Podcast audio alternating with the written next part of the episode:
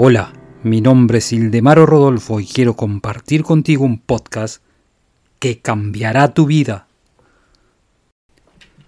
Lyman Abbott, teólogo y escritor americano, dijo en un discurso ante los alumnos graduados en el Bangor Theological Seminary, venimos de la creencia de pensar que Dios habita en las personas, en lugar de pensar que Dios opera o influye a las personas desde afuera.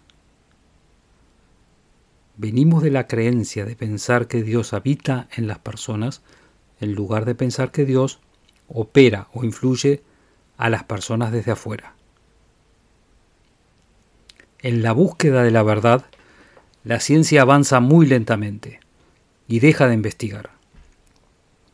La ciencia encuentra la presencia continua de la energía eterna, pero la religión encontró el poder detrás de esta energía y la localizó en el ser humano.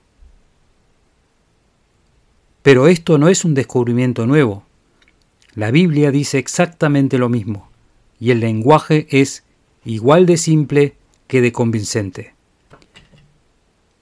¿No sabías que tú eres el templo de Dios y el Espíritu de Dios habita en ti? ¿No sabías que tú eres el templo de Dios y el Espíritu de Dios habita en ti?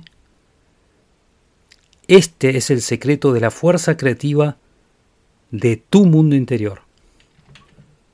Sigue mi podcast y te daré la llave que abrirá todas las puertas del éxito.